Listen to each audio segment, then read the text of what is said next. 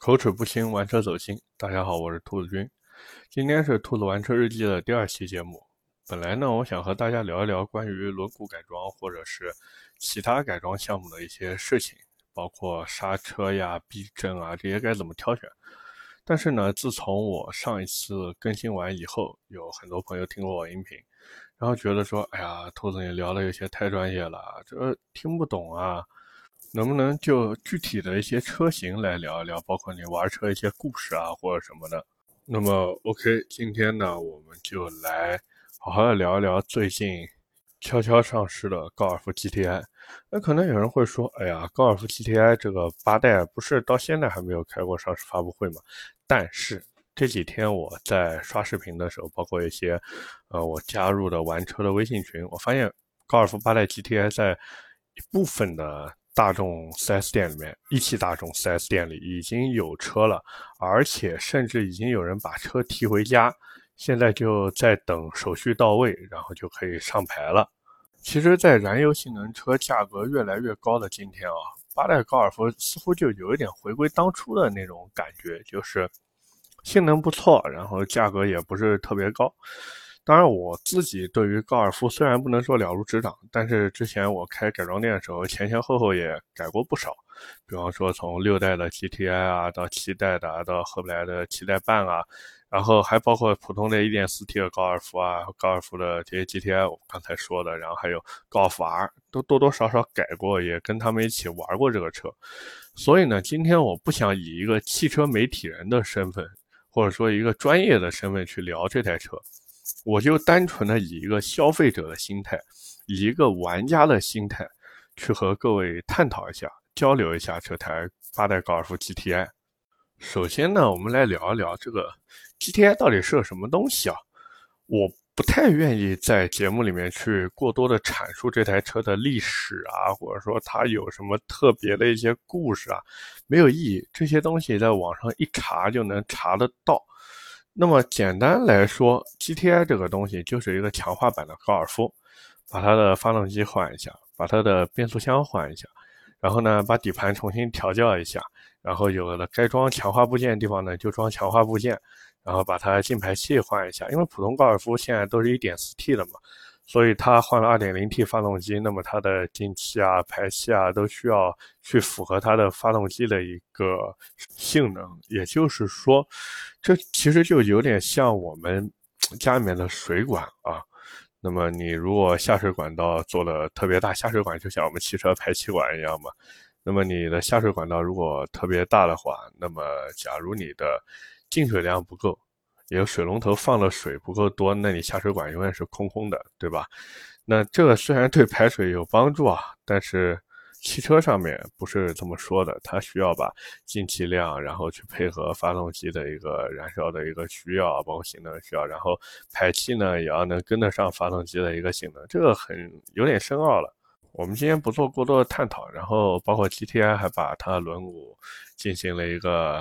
加大，这个加大是基于普通版本的高尔夫，不是说比之前的高尔夫 GTI 有所增大。因为从七代半啊这时候开始，它都是十八寸，然后二五四零十八的全胎，所以说不存在 说比 GTI 还加大，除非它能用上 Club Sport 版的那一套十九寸的全胎，但是基本上是在国内不可能的了。然后呢，它比普通的高尔夫轮胎也变宽了嘛，然后刹车呢会有一点强化，就。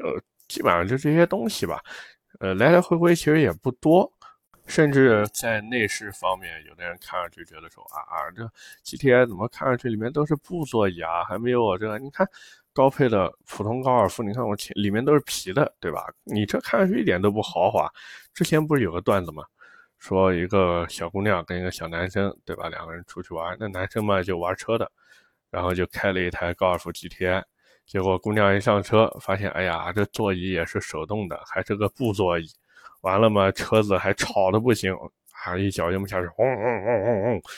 然后姑娘就说：“哎，你看你这开个破大众，对吧？我们还是不太合适。”那小男生就说：“哎，那你不合适，那我们就算了，对吧？”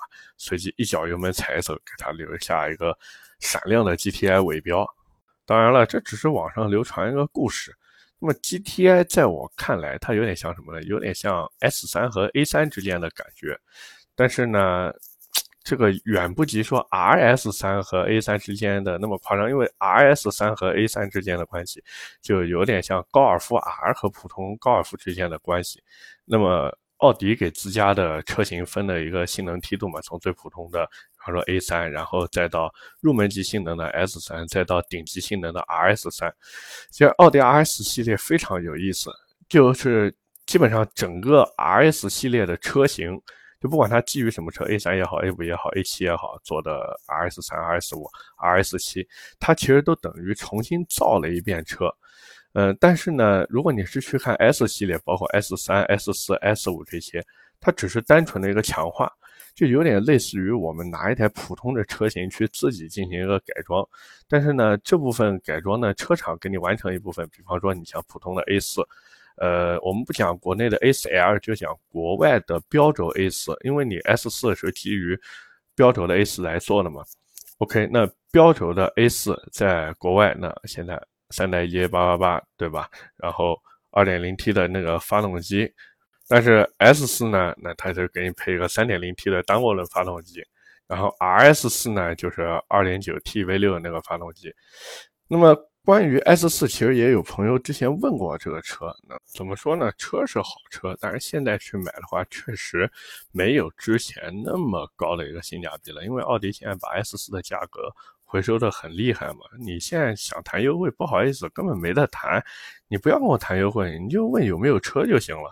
所以现在去买 S 四这个车真的有点亏，而且现在国六排放了嘛，然后 S 四也加了一个 GPF 颗粒捕捉器，完了以后那声浪也是，哎呀，小到不行，就你根本就没有买之前 S 四的那种咆哮的感觉，或者说占便宜的感觉了。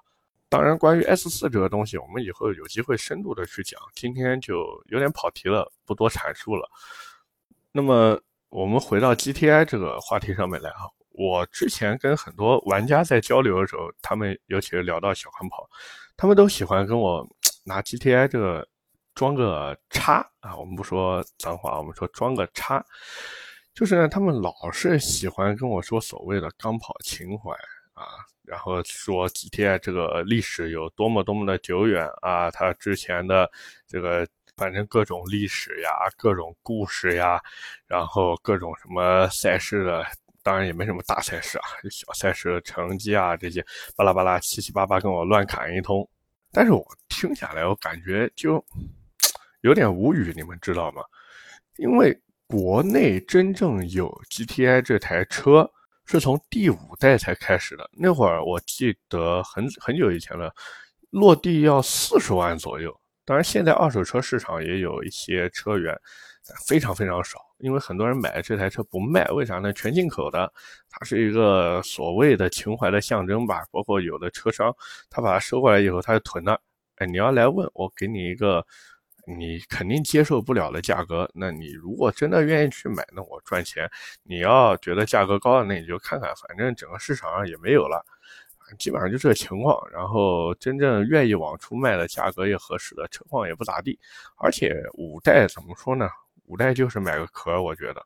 因为那个性能放到今天，其实已经很不能打了，就是买它那个壳，然后你去车展啊，去改装车的这些聚会啊，然后你就可以说，哎，你看我全进口的五代车型，哎，我就是一个怎么说，有那个时候的感觉，那个时候的味道啊，我是一个怀旧的人啊，顺便还能给人装个逼，我怀念的不是过去的性能，也不是它的光辉历史，而是我逝去的青春。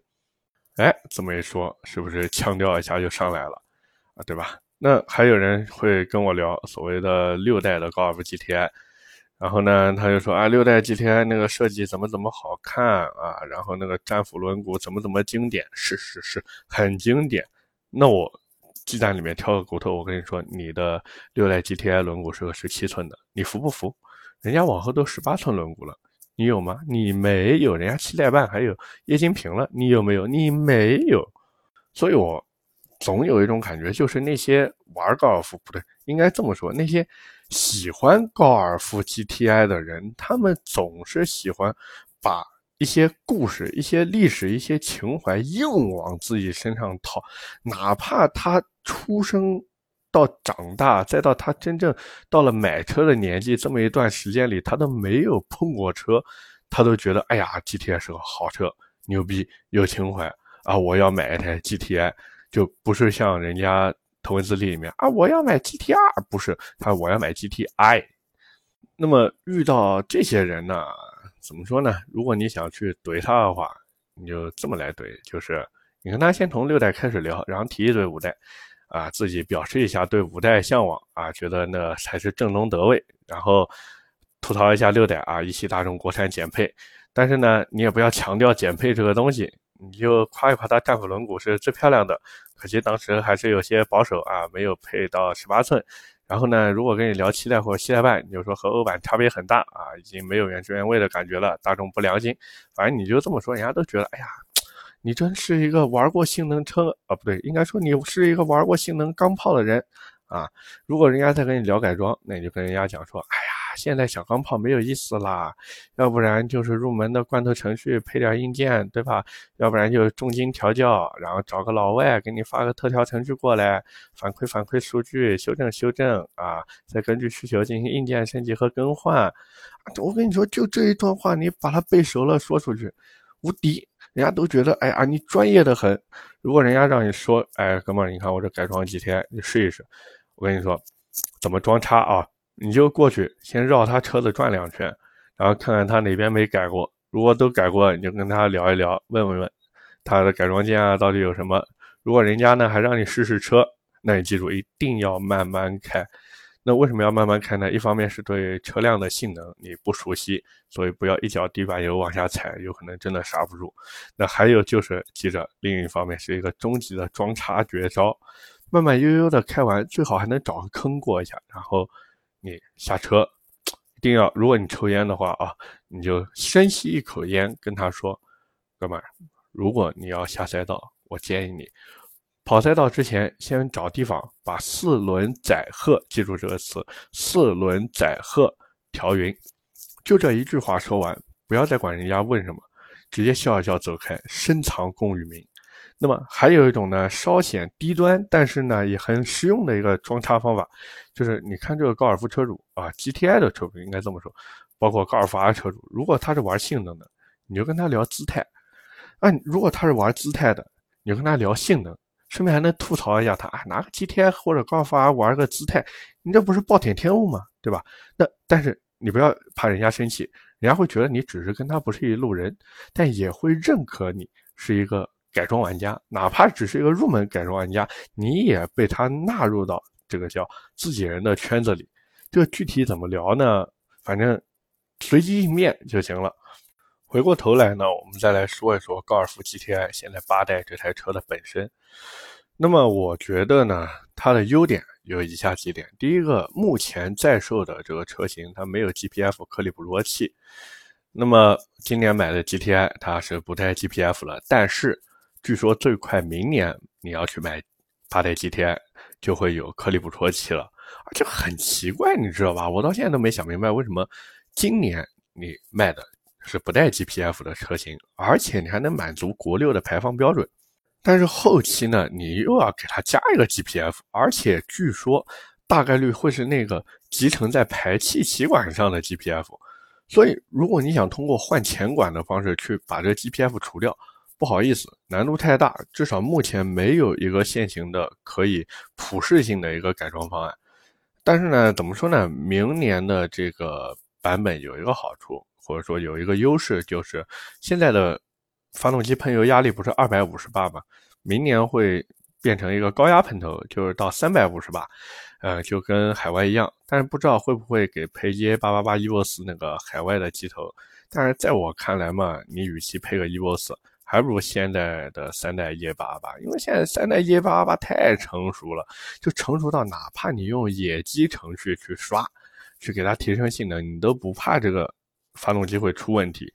说到颗粒捕捉器呢，其实，哎，大众现在这个颗粒捕捉器确实很难受，让人之前探岳 L 出了尤其是三三零 TSI 版本，对吧？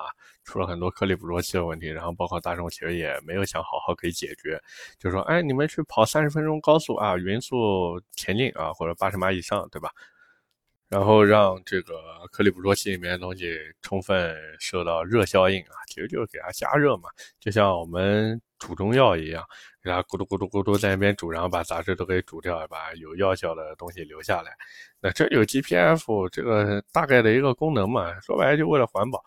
那现在大众这 GPF 为什么出问题？其实就是因为它是生搬硬套的把那个 GPF 颗粒捕捉器给怼到了排气系统上面，而且探岳 R 那个车的这个 GPF 放的位置又离发动机舱比较远，它的这个热量又不够，而且大多数人都是城市内上下班代步嘛，它是个低功率机头，你说让它玩性能有多高的排气温度不可能，对不对？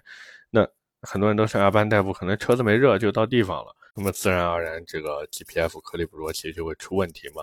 当然，核心点不是怪这些车主走的路程太短，也不是怪他们开的太慢，怪就怪大众自己，他就没有好好的去进行一个研发。而且最难受的，或者说最让人恶心的，就是大众现在根本就不给你一个明确的解决方案，他就是把这个解决的方法，他说：“哎，我告诉你应该怎么做。”比方说加九十八号汽油，比方说我们刚才讲的，让大家去跑。啊，长时间的跑高速，你这不搞笑呢吗？我作为老百姓，我花钱过来买你大众的车子，然后现在出问题，你也不给我解决，你就说，哎，让我这样凑合凑合得了，这这这真的是，哎，我都无语了，对大众。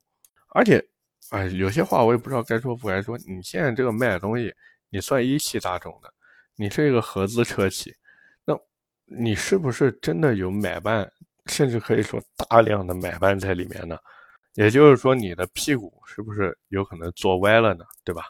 这个我们不深入去聊啊，大家自己琢磨琢磨就好了。当然，我也知道，大众如果想针对这次颗粒捕捉器的问题去把它好好的解决。肯定会花费大量的财力物力，对吧？你发动机最起码你要重新进行调教嘛，你要跟你 GPF 进行配合嘛，甚至你的这个 GPF 放的位置都要进行修改。那你探岳 L 现在三三零 TSI 版本 Max 那么多，你可能新车型进行了个修复，但你老车主怎么办，对吧？你还要如果真的想去解决这个事情，你还必须要有一个。合理的方案去安抚老车主，最起码你要帮人家把问题解决吧。甚至你如果说良心发现，你给他们做一些补偿方案。但问题是，这对于大众来讲，那大众多会做生意呢，对不对？之前为什么要爆出排放门？啊，不是他要爆出，是被爆出排放门，还不就是算盘算得太精，结果对吧？一招举措，满盘皆输。所以大众黑历史其实蛮多的，有机会下次再跟大家跟大家再说吧。这东西也不着急。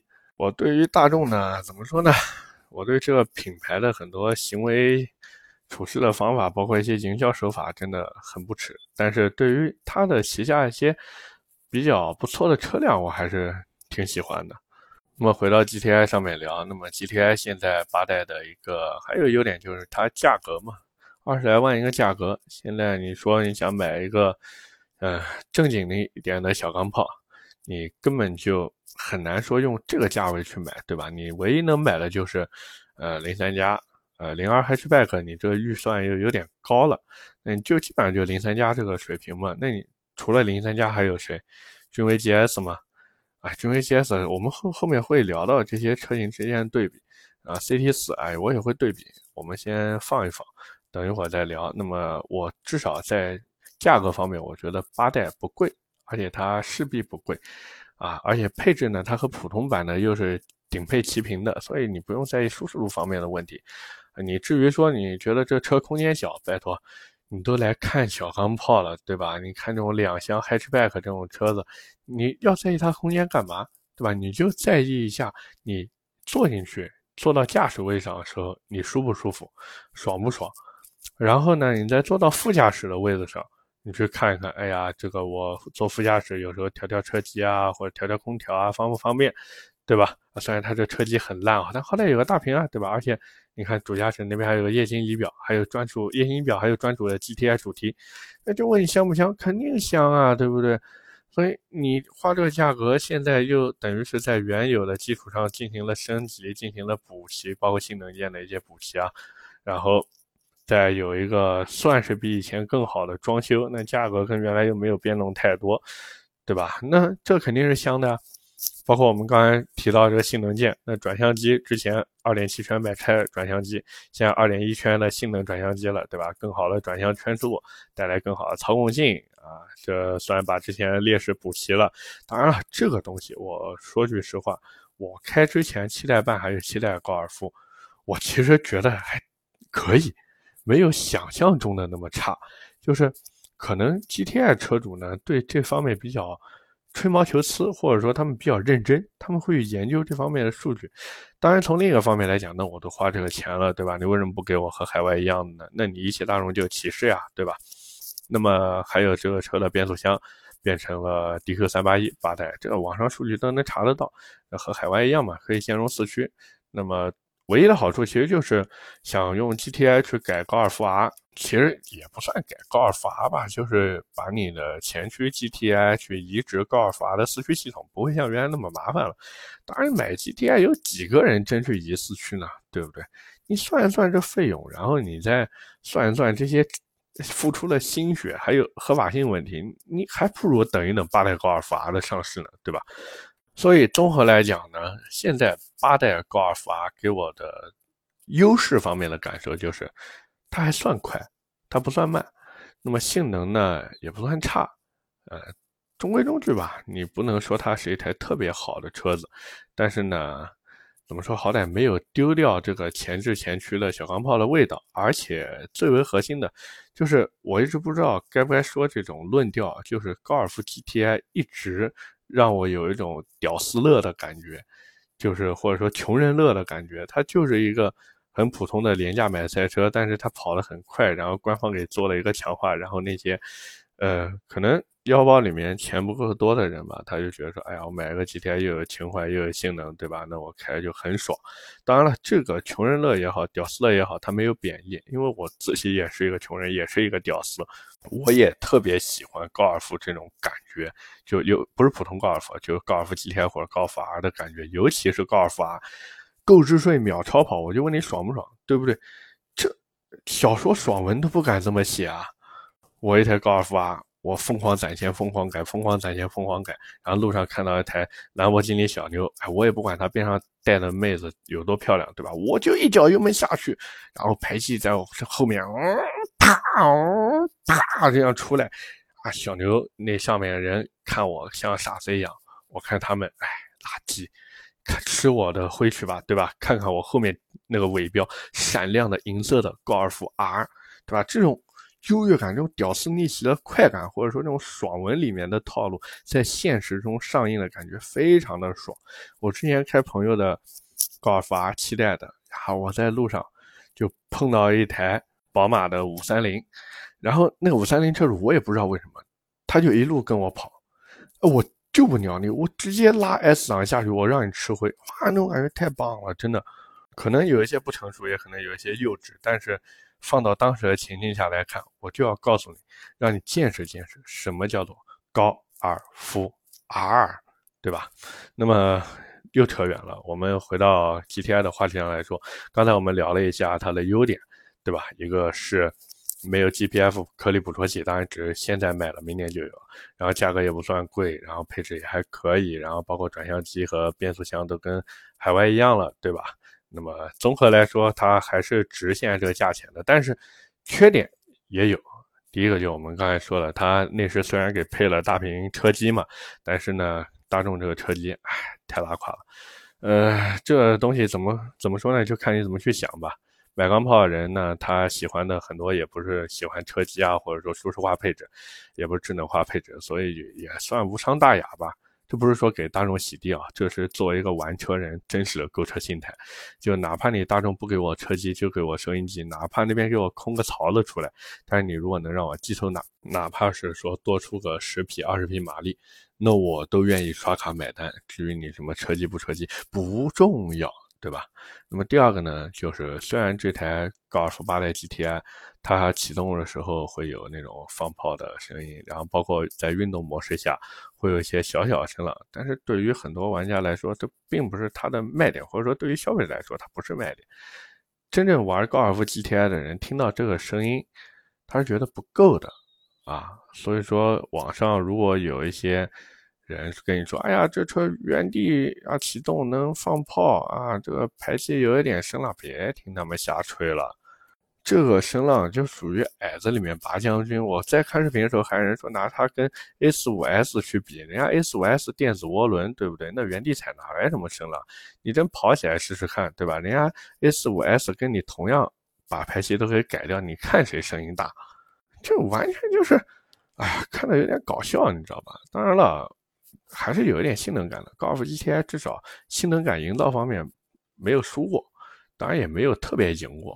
就尤其是在领克零三加出来以后，啊，领克零三加那个看的哇，一坐进去，奥坎塔拉内饰啊，那 战斗气息十足啊，该有的这个黄色的安全带，然后里面内饰那些缝线啊，就像飞机座舱一样的那个主驾驶位，啊，你坐进去你就像踩油门那种感觉。但 GTI 呢，至少从八代，包括其实七代半也好，这些，我觉得在战斗气息营造方面，其实真的不如领克，真的。大众现在要向领克去学，这也是国产的一个胜利。真的，国产车现在在这内饰方面没得挑，太牛逼了。但是呢，我也很抵触那种像味精一样的性能感。就比如说之前我开名爵六那个挑飞版本，哎呀，那开在路上那个排气，嗡砰，还还有点小回火的感觉，那声音也挺大的。啊，你要是真的把那车开在路上，哎，确实有点唬人。有什么用呢？对吧？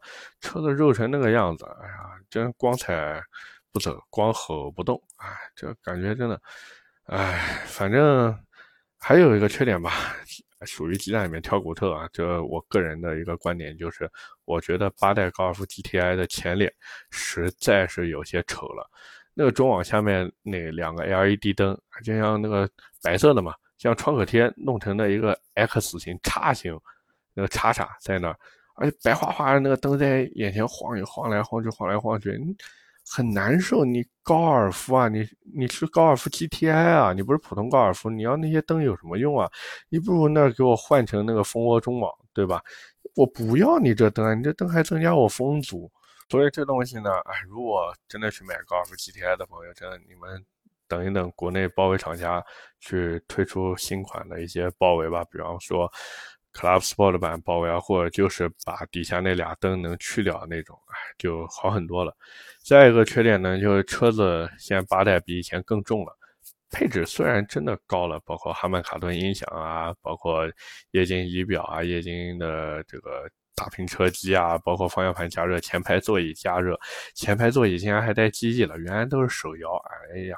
然后现在还有抬头显示了，这些都有啊，就给人感觉一种呃，可能性能不够，配置来凑的感觉。但回过头想想，我买 GTI 图什么？我图的不是你这些配置啊，当然你给我我很开心啊，对吧？但你还要再从另一个方面想，你这些东西都给我增重了呀，为什么零三加跑不快？为什么零二 Hatchback 跑不快？哎呀，这成也内饰，成也配置，败也败在内饰和配置上，因为这些东西你往车上装。你是增重的，对不对？买钢炮的人，他不是说要你给他这么多的东西，当然你给我很开心，但前提是你别让我给了以后，然后跑得更慢，对吧？最后一个呢，就是 VAQ 电子差速器，这个我们从理性和感性方面来分析一下啊。就是第一个，从理性方面来说呢，现在变速箱和海外一样了，但是呢，一汽大众没有给配。哪怕是选装也没有，这个 VAQ 电子差速器装完之后，其实就是提升你在极限状态下的一个操控性，因为它会把扭矩进行一个分配嘛。但这东西怎么说呢？日常走街的时候能用到几率太小了，就。现在就进入感性的方面，就是我自己对于这个东西的感觉，就还不如我自己从底盘强化件方面入手，对吧？装个顶把，装个底把，换套好的避震啊。讲到避震也是的，说这一次有 DCC 啊，可调软硬的这个避震，问题有什么用啊？我就买一个高尔夫 GTI 回来，你觉得我会不换避震吗？你现在给我弄一个这个软硬控制，我还改避震的时候还得加个屏蔽器，哎呀，真的是。用力过猛了，你们知道吗？啊，回过头来讲，这个 VAQ 这东西，我觉得就是你高尔夫 GTI，就算有了这个 VAQ 电子差速器，你就可以不推头了。那正经的 GTI 哪个不推头呢？那不推头的那还能叫 GTI 吗？对不对？各位好好品一品，可以啊，细品。最后呢，我们来聊一聊，就是为什么我说现在八代高尔夫 GTI 解渴，但是不低保。解渴的第一个原因呢，也是一个核心点，就是现在性能车真的越来越贵了。我们不谈零三加、零二 Hatchback，零二 Hatchback 其实我真不认为它是一个性能车，它就是一个蹭着钢炮名头的一个低趴的 SUV 啊，我就这么去形容它，可能有点绕啊，但是它简单来说，就零二 Hatchback 不算一个正经的钢炮，那正经的钢炮应该是零三加这种。但是不管是零三加也好，还是 GTI 也好，或者我们把君威 GS、凯迪拉克 CT4 也算上，那么这种二十来万的燃油性能车现在真的越来越少，而且和尤其是合资品牌现在真的越来越不爱做这种低价的性能车了。你看之前福特有福克斯 ST，对吧？去对标高尔夫 GTI 的价格也是贴着高尔夫 GTI 来打。那么雷诺呢？之前有梅甘娜 RS，哇，那真的是神车。之前纽博格林北环最快前驱车呀，最后雷诺在清仓甩卖的时候，这台车三十小几万搞定了，但没人买，哎呀，这也是挺遗憾的。包括也对这台车也是挺惋惜的。然后再包括我们熟悉的啊，丰田八六啊。斯巴鲁的 BRZ 啊，这些两门小跑，它也算是一个入门的性能车啊，对吧？但是你看，现在还有吗？还有消息吗？没有了，对不对？为什么不卖了呢？还不就是因为不挣钱嘛？因为他们是燃油车，丰田还得花自己的积分去给他们擦屁股，对吧？因为你纯进口的这燃油车，你肯定要丰田中国这边拿新能源积分和其他一些东西去抵嘛。你看似是挣钱的，实际上亏的裤衩子都没了。那丰田当然不愿意卖了。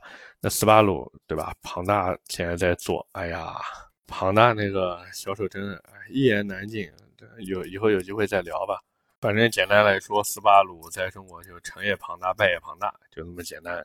所以我们回过头来看，现在高尔夫八代 GTI 啊，它真的能解渴。而且能解别的同价位性能车不能解的渴，为什么我这么说呢？就是因为它是一台正经的前置前驱布局的两厢钢炮，而且它是一台有历史传承的钢炮。虽然我很不愿意拿所谓的历史传承来作为一个钢炮的卖点，因为这历史在我看来无非就是用来吹吹牛，对吧？毕竟你买的也不是这台车历史啊。你买的是现在这台车，就像你在七代 GTI 出的时候，你买七代；你现在八代 GTI 出的时候，你买的是八代。你买的是这台车本身啊，这个所谓的历史只是给你锦上添花的一个东西。但不管怎么说呢，哎，现在真的性能车越来越贵了，对吧？你们看，现在对吧？A45S 加价，A45 加价，这奔驰已经把自己的 AMG 系列算是玩明白了。以至于国产的 A35L，北京奔驰那个之前水管装反的那个，水管装反当然后来修复了，我们不能黑它了。就是国产的 AMG 现在都是在一个加价的状态下销售。就你买奔驰的性能车，你如果想不加价，不好意思，不可能。那包括宝马也是，你看宝马这种两厢小车没了，一系国产车变成前驱了，三厢。对吧？然后二系呢？哎，之前是两门小跑，现在呢也变成了一个，我我真觉得它就是一个一系的换壳，然后把外形改了一改，也是一个前驱的三厢小车。我真的宝马这波操作我真的看不懂，他们连进口就不说进口啊，就海外在卖的一系都变成了前驱平台了。哎呀，这还能叫一系吗？你们就不能找一找对吧？当年。宝马那个 F 二零的一系那种感觉嘛，两厢后驱小钢炮，我不管你是 M 幺三五还是 M 幺四零，这这种直六三点零 T 的我不提，我就说这个幺二零 i 版本的啊，二点零 T 的普通版本的发动机，我一个 BM 三一阶程序，我能干到两百四十匹左右，对吧？我还能针对行走系统进行一些强化，包括我进行一些优化升级。那我日常走街没有任何问题啊，对吧？我甚至赛道日我都可以有能力下场逛一逛，这才是宝马两厢小车的精髓啊！你现在好家伙，宝马直接给干成一个前驱。虽然我看海外媒体测试的时候说啊，现在这个车也很不错，但是你心里怎么想，怎么不是滋味啊？对不对？因为你是宝马，是蓝天白云的。巴伐利亚啊，我们不说巴伐利亚，就蓝天白云的宝马，对吧？你怎么能有这种前驱车呢？你一点都没有灵魂了呀，对吧？这好吗？这不好啊！而且甚至宝马中国到现在都没有引进，对吧？你海外现在你说你这个前驱的两厢一系啊很不错，那你倒是拿过来卖啊！你为什么不卖呢？对吧？那你让我怎么夸你？我都没开过这车，我想夸都夸不了，对吧？那么再一个呢？我说高尔夫为什么高尔夫 GTI 为什么能解渴？就是因为同行可选择性太少了。就是郭德纲常说的那句话嘛，不是我们多优秀，都怪同行不给力。为什么这么说呢？首先我们来聊领克，很多人都拿高尔夫 GTI 去和领克来比，因为领克现在不仅有零三加，还有新出的零二 Hatchback 嘛。但怎么说呢？领克这两台车，哎，好，很好。呃，至少在这个价位来说，它算一个很不错的车子。但是变速箱呢，确实有点拉胯。哪怕领克用自家的七速湿式双离合进行强化，这我自己的想法，它拿自家的七速湿式双离合进行强化，都比用现在八 AT 要好。因为这八 AT 真的，哎呀，就买菜的很，它就有点像福特那个八 AT 的感觉。哎呀，真的。我作为一个福特的深度玩家，我对福克斯乃至整个福特都是满肚子怨言。我之前去福特中国的时候，还和工程师聊过关于福克斯的这些事啊，以后有机会跟大家再好好分享一下。那回过头来，你看福克斯对吧？作为高尔夫 GTI 的竞争对手，呃，它的 ST 啊，应该这么讲，福克斯 ST 是高尔夫 GTI 的竞争对手。那么这台车现在福特中国没有引进，福克斯 RS 嘛，之前卖了一段时间，然后也不卖了，啊，说是国五转国六的问题，那。我就问你，你就不能投个机取个巧吗？你给排气排气管的那个前管那边加个 GPF，你不也照样能卖吗？哎，你不加就是玩儿，对吧？哎呀，我真的搞不懂福特，福特现在路子摸不透。然后再一个，你说高尔夫 GTI 同价位的还有什么？再便宜一点的思域两厢，那 1.5T 地球梦的发动机底子确实不错啊，有一定潜力，对吧？做个红 data 程序，两百三十来匹，哎，也算个性能车了。你再做一些行走系统，包括底盘的强化，呃，但是现在你这行情，你去看两厢思域，那性价比太低了呀，没有优惠，还要等车，等个四五十天、五六十天，你愿意买吗？对吧？你就纯粹就为信仰去买单了。包括现在思域十一代也要来了，发动机还是那颗 1.5T 地球梦，你说没有手动挡，哎，这手动挡这个问题真的我，真的我有点无语了。很多人都说，哎呀，手动挡才是灵魂。你要真灵魂，真愿意去买单，人家为啥不做呢？对吧？还不是卖不掉嘛，对不对？哎，所以思域这个车呢，哎，怎么说？我觉得思域 1.5T 版本就是成也手动，败也手动。当然，如果真的你喜欢思域，那我觉得你可以等一等思域十一代的两厢。呃，如果它真的能给出一个手动版本，甚至我们推测一下啊，东风本田哪一天？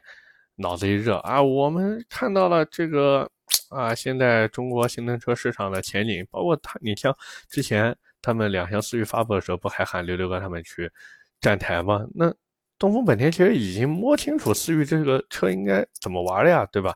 好啊，弄点思域 Si 进来，弄点甚至弄点第十一代的思域 Type R 进来，也不是没有可能嘛。等等党的胜利，记住买思域就是等等党的胜利，不要急。当然你也别等太久啊，该抢的时候就抢。那什么思域 Si 啊，思域 Type，只要官方有机会引进，抢就完事儿了。好，那我们接下来再来聊一聊君威 GS。君威 GS 这个车，哎，简单一点吧。这台车披着 B 级车的衣服，里面呢装着 A 加级的空间，配着通用全系都在用的 LSY 高功率发动机。然后呢，搭载着通用自家的变速箱，反正这个车，我是觉得，如果你对性能没有特殊的追求，那你直接干个顶配啊，还是蛮香的。但具体能香到什么程度，不取决于这台车的潜力，而是取决于你身边有多少人认识君威 GS，知道通用这个 GS 两个字母啊代表啥意思啊？就是这样，很简单。喜欢的人早就去下单了，不喜欢的人你劝死了他也不买，对吧？就 ATS 就是这样。那凯迪拉克 CT 四，哎，我觉得这车真的还不如当年的 ATS L，更不用说跟当年进口的 ATS 去比了。现在啊，凯迪拉克就似乎想把自己的轿车在运动这条路上面走到黑。那我自己就是 CT 六的车主啊。包括从 ATS 开始，我就玩到后面 ATS L，然后到 CT 四、CT 五，所以我觉得我也有一点发言权了吧，对吧？那有机会也可以跟大家好好分享一下我对凯迪拉克的感觉。哎，有点怎么说呢？我对凯迪拉克其实很矛盾，因为我自己就是凯迪拉克车主嘛。那我选择凯迪拉克肯定是因为有它的优势，但是我总觉得现在凯迪拉克真的自从之前那个 CT 六那五加一等于六那个营销事件以后。哎呀，越走越偏，越走越偏。虽然现在销量还可以，但是我就想问一问凯迪拉克，你们敢不敢在不降价的情况下去跟人硬刚，对吧？你说你这是凯迪拉克的市场战略，或说市场策略好？哎，一言难尽，以后有机会聊吧。就是。简单总结一下，就是高尔夫 GTI 就八代啊，它现在市面上看似有不少竞争对手，但是你会很容易发现他们都不纯粹。你像凯迪拉克和君威这些通用旗下的啊，他们就非常想兼顾这种运动啊，但也不能丢掉豪华呀，然后也不能丢掉舒适度，他就很纠结，你知道吧？哪都想沾一点，最后呢，就那么点价位的车，又哪儿都做不全面。要么呢，就是像领克这种啊，领克是好车。我再重申一遍，领克不管是零三加还是零二 hatchback，确实很不错，因为它的价格摆在那个地方，它真的对得起这个价格了。但是我还是希望领克能继续努力一下。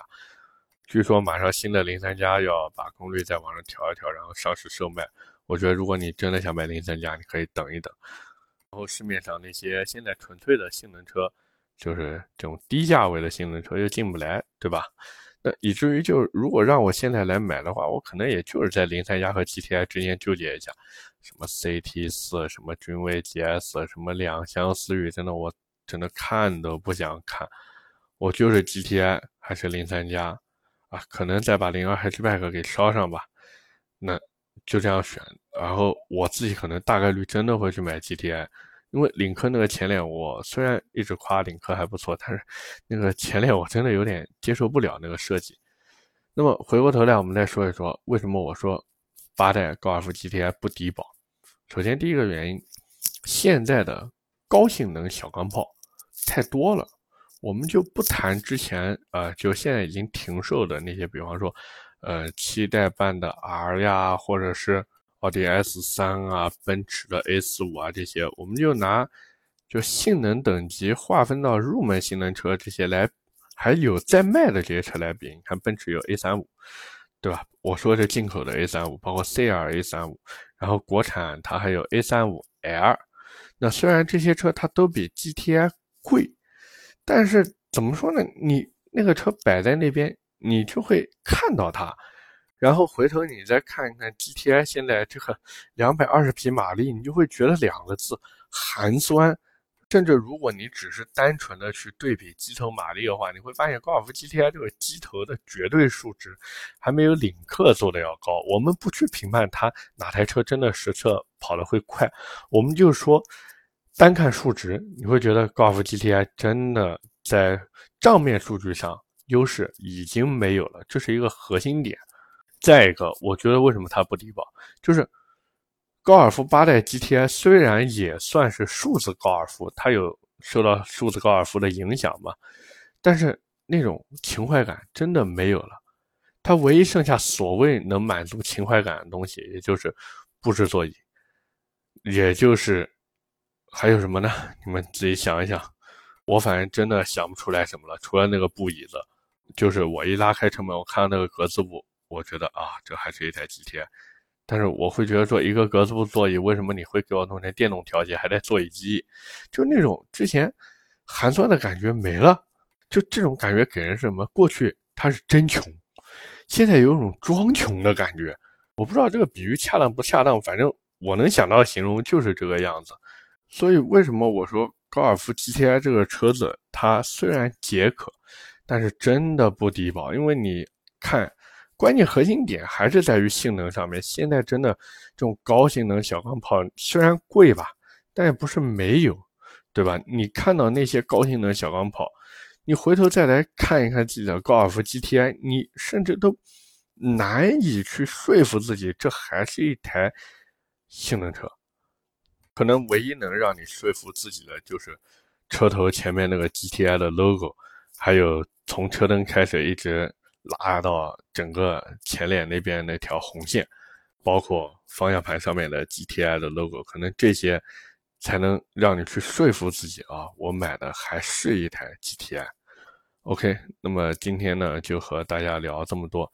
呃，在这里也插一句啊，之前有朋友说我这个录音的音质不是特别好，呃，那么。不好意思，在这里跟大家说一声抱歉，因为我第一期节目录的时候带的是 AirPods，那 AirPods 我不知道为什么，可能我在录音的时候身体会有一些动作，比方说前倾啊或者往后靠，然后那 AirPods 就会在录音的时候就很奇怪，那个声音会很空，然后又会很小。那么这一期呢，我换了一个耳机，然后也有朋友给我发消息说，哎呀，你看能不能。蹭一蹭你们老板录音设备啊，对吧？现在音频做的非常牛。那我说实话，我真的不想去蹭他那个设备，不是说不好意思开口，是因为我做这个音频节目，我当时没跟他讲，然后我就自己私下里面偷偷摸摸这样做。然后包括其实我做这音频节目的初衷，也就是啊让自己。不留什么遗憾吧，因为很多时候你工作上面很多话没法说嘛。但是我现在以一个个人的身份，我很多的话其实就能跟大家分享出来。那么 OK，今天就聊到这，我们下期节目接着聊，拜拜。